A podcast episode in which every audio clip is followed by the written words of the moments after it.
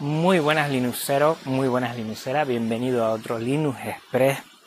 Mi nombre es Juan Feble y estos son los audios de Telegram que ya son podcast porque tienen feed. Esta es la segunda vez que grabo porque estoy con audio recording como oyes. Estoy con un micrófono de corbata y también estoy con el móvil. Pasa un 4x4 y la anterior grabación pues se perdió por estar toqueteando. Entonces eh, no sé si voy a hacerlo muy bien este tema de seguir las notas al pie de la letra y me vas a perdonar. Como hoy estoy grabando desde otra forma, estoy en el campo, estoy en Asturias, estoy en vacaciones y no me he podido traer evidentemente todo lo que son los dispositivos de grabación y por lo tanto estoy haciendo esta prueba a ver si te gusta porque igual bueno esto funciona y en su momento pues lo podré hacer porque la verdad más cómodo es porque lo puedes hacer en cualquier momento y en cualquier lugar. No tengo que sentarme delante del ordenador. Te voy a comentar eh, los puntos. Lo primero, si no lo has escuchado ya, te animo a que escuches el Linux Conexión con Davo. Ha sido genial. La verdad es que me lo he pasado, vamos, de fábula. Además, te diré que lo he conocido hace poco y sobre todo por, por lo buena persona que es, por lo que controla y porque es una referencia, es un referente en lo que a podcasting y software libre se refiere. Sobre todo fue el que dio el pistoletazo de salida en lo que a podcasting sobre Geniulino con su kernel panic. Muy buena persona, muy agradable. Además que dentro de poco va a retomar ese kernel panic y si no lo has escuchado ya te animo a que te pases por avpodcast.net barra podcastlinux y le eches una escucha porque está fenomenal. Por cierto, lo voy a ir diciendo poco a poco, eh, no tengo mucha retroalimentación en verano, supongo que es porque la gente no está tan pendiente del teléfono y del ordenador como en otros periodos del año y por tanto, pues bueno, te animo a que si puedes, pues vayas comentando qué te parecen los episodios, qué te parece este, qué te parece cada una de las cosas que voy haciendo. Y la próxima semana vamos a tener otro Linux Connection y terminar ya con los episodios de verano con Mans. Mans es un tinerfeño, lo tienes en MDZ y controla mucho. Seguramente si has escuchado el especial sobre la TLP, Tenerife Land Party, le hice una pequeña Mm, entrevista y ahí hablamos bastante eh, en el sentido de, todo lo que va a ser este Linux Connection y te aseguro que te va a gustar mucho porque estuvimos en su aula, fue una entrevista presencial, él da curso en la Universidad de La Laguna sobre la terminal, sobre Inkscape y es una persona a tener en cuenta. Por cierto, si me estás oyendo, lo voy a repescar para hacer alguna actividad, algún proyecto presencial en, en Tenerife sobre software libre y hasta aquí puedo hablar. Algo le comenté a él y a ver si vamos poco a poco consiguiendo y haciendo las cosas que me ronda por la cabeza que creo que la finalidad de todo lo que hago es difundir un poquito más este software libre que tanto me gusta más cosas.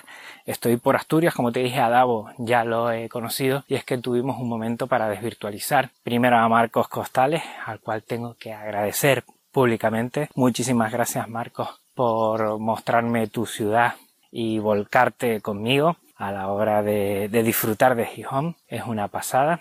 Eh, me ha llevado por todos lados, me ha comentado muchísimas cosas que poder hacer aquí es una persona que está, bueno, con una sonrisa dispuesta a ayudar en todo momento. La verdad es que te lo agradezco muchísimo. Y también conocí a Nacho, amigo de Davo, que los dos controlan, vamos, una pasada sobre temas de seguridad, sobre temas de servidores. Ahí estuvieron hablando ellos, yo poniendo un poquito el oído, pero no me enteraba de mucho, la verdad. Y también estuvo un oyente, Oscar Tomico, que también se pasó por allí. Agradecerles a todos pues ese ratito, eh, esa oportunidad de poder conocer a Linuxero, sentarte en una mesa, tomarte algo y hablar de Genio Linux, que yo no tengo esa posibilidad en Tenerife porque, bueno, casi toda la gente con la que tengo alguna charla es a través de redes sociales o a través eh, de lo que es Telegram o algo de esto, o sea que es genial, me lo he pasado fenomenal.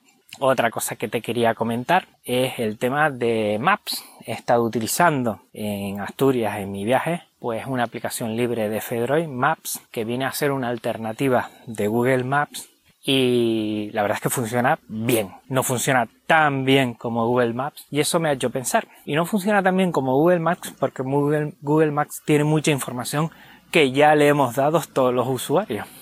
¿Eh? Paradójicamente, toda la información que tiene Google Maps es de Google Maps, pero no hay tanta información de Maps. Es verdad que con Maps puedes hacer rutas, puedes hacer rutas a coche, rutas senderistas. Va a venir un camión por aquí, me voy a callar un segundito puedes ver eh, sitios de interés cercanos a donde estás, puedes grabar tracks, tiene muchas cosas muy importantes, pero no tiene toda, toda la información que tiene Google Maps. ¿Qué pasaría si utilizásemos nosotros el software libre para dar toda esa información ahí y que esté para todos? Yo no tengo hijos, pero tengo sobrinos. Estará para mis sobrinos dentro de unos años y no estará a expensas de Google Maps que en cualquier momento, además de utilizar los datos para su conveniencia, puede cerrar el servicio cuando quiera. Mientras con el software libre entendemos que está ahí para quien quiera mejorarlo y quien quiera estudiarlo en cualquier momento. Pues eso me ha hecho mucho que pensar y por eso estoy RGR últimamente en divulgar y en utilizar software libre. Porque todo lo que sea software libre es eh, un software que estará al servicio de todos cuando queramos. O sea que eso es muy importante. También te quería comentar, hablando de software libre de Fedroid, ORGZLI. Orsly es un software que es un blog de notas que lo estoy utilizando ahora para ver las notas y comentar un poquito mientras camino con el móvil todo de lo que quiero hablar en este programa. Y la verdad es que que me ha gustado bastante. Es un blog de notas vitaminado, se pueden hacer muchas cosas más, se pueden hacer listas, se pueden poner etiquetas para que tú puedas utilizarlas a la hora de buscar.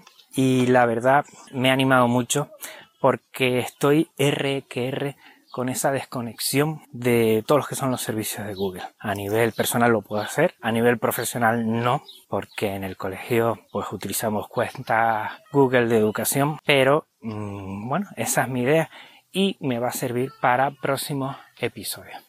O sea que genial. ¿Qué más cosas? Pues comentarte también el hashtag que ha tenido muy buena, muy buena acogida de mi primer geniolino. Ahora no me acuerdo del oyente, perdóname, pero un oyente empezó hablando de Mm, mi primer Linux y yo lo cogí, esa idea, lo nombré y puse que la gente se animara a compartir cuál era mi primer genio Linux en Twitter. Y ha tenido muy buena acogida, más de 200 personas han utilizado ese tweet, ¿eh? mi primer genio Linux. Hemos conocido a gente que ha utilizado genio Linux desde hace un año, pero gente que ha utilizado desde los 90 con los famosos CDs de revista o gente con disquete que tenía que agujerearlos para duplicar su capacidad.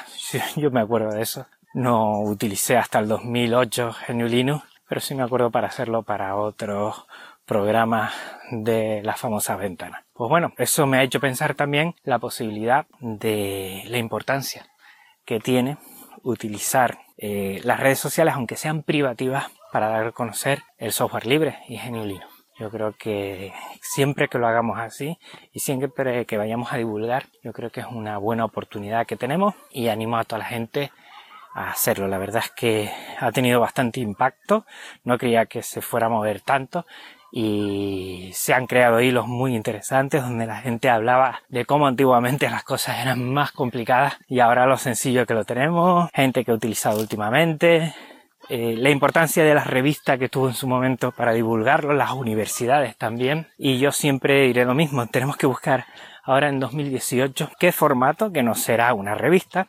evidentemente, pero qué formato ahora podremos utilizar para divulgar esas distros y que la gente las pruebe, las utilice. No sé lo que será, no sé si será en eventos presenciales, no sé si será a través de un proyecto, hacer algo, no, lo sé, pero algo tenemos que hacer para dar a conocer nuestro querido sistema operativo, nuestras distribuciones, que también funcionan y también eh, se puede trabajar con ellas. Más cosas también. Quería comentarte el tema de mi Acer Asper E11, que siempre me lo llevo de vacaciones. Ahora está con K de y funciona a las mil maravillas. Antiguamente tenía Linux Mint Mate y no funcionaba tan bien. Con eso digo todo lo bien que ha mejorado en cuanto a consumo de recursos Neon y estoy súper fascinado ¿eh? con esto. Lo tengo para ver eh, series en vacaciones, para echar alguna visual, tener algo. Siempre a mí me gusta un teclado y poder tener mis aplicaciones en Linux. Este audio lo utilizaré y lo pasaré por Audacity para darle el mejor sonido posible y en ese sentido yo estoy súper contento, ¿eh? súper contento con KDE Neon, con mi Acer, que está claro, tiene 2 GB de RAM, es un Atom, no es un ordenador limitado ni antiguo, pero sí es bastante somero, ¿no? No es, ni un i3 ni un i5, ni mucho menos, y funciona a la perfección ¿eh? con KDE Neon. No me puedo quejar de nada, al revés. Más cositas, pues bueno, como verás, hace poco he hecho unos vídeos en YouTube y he compartido lo que son tres vídeos de la Odroid Go. Esta retroconsola portátil ensamblable de Odroid que me ha gustado porque es un concepto bastante abierto, que tú te lo tienes que montar, que tú lo tienes que utilizar. Y también me ha gustado mucho porque he tenido que buscar eh, juegos ROMs eh, sobre todo de la NES, de la Game Boy, de la Game Boy Color también y de la Sega Master System libre. Entonces he encontrado varios, ya sea con licencia GNU y también con licencia Creative Commons. También he encontrado algunos y funciona a la perfección. ¿eh? Yo estoy súper contento porque es súper pequeñita, es como una Game Boy pero súper pequeñita y la pantalla y la botonera y lo que es la carcasa se salen, está muy bien, es limitada, eso sí, se nota que está justita de recursos, pero que funciona bien y a mí me gusta porque funciona bien. La verdad es que me la he llevado, estoy jugando a un juego de, de Mohon Twins que es una desarrolladora española que libera los juegos con Creative Commons Lala de Magic, Lala de Magic, y es un juego NES, bueno, retro gaming total, ochentero total, ochentero, noventero, y que es una pasada, ¿eh? estoy súper enganchado. No tiene que desdeñar nada de otros juegos comerciales y privativos, te lo puedo asegurar y que, que, estoy enganchadísimo y que va súper bien. La verdad es que me lo he pasado genial indagando un poco sobre juegos software libre y ahí está, y ahí está. Me falta hacer una última entrega sobre consideraciones finales, como la veo, con respecto a también a otras consolas retro portátiles que tengo en casa y me falta solo eso, pero, pero bueno, con ellas voy.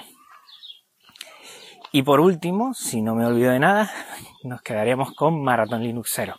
Y aquí quiero hacer un parón y también agradecer muchísimo a Iñaki Pinto el pedazo de curro que se está haciendo para organizar todo, tanto con todos los proyectos que van a estar, que van a hacer sus directos.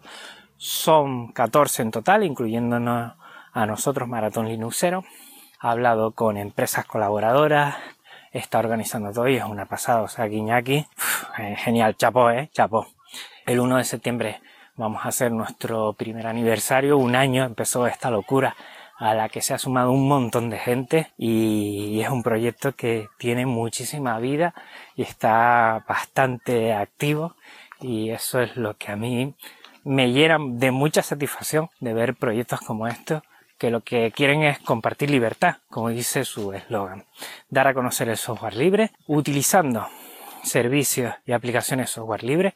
Ahora estamos, por ejemplo, con Matrix en vez de con Telegram. Por medio de Riot lo que hacemos es gestionamos toda la información eh, nuestra por medio de, de esta aplicación y, genial. Cada vez vamos mejorando y cada vez vamos avanzando muchísimo más. O sea que chapo a todos los que somos parte de, de este colectivo, de esta comunidad, que lo que queremos es dar voz a muchos, muchísimos otros proyectos, personas del software libre que merece la pena escucharlos y ver todo lo que están haciendo por sacar adelante esta filosofía, compartiendo libertad. Y bueno, por mi parte nada más.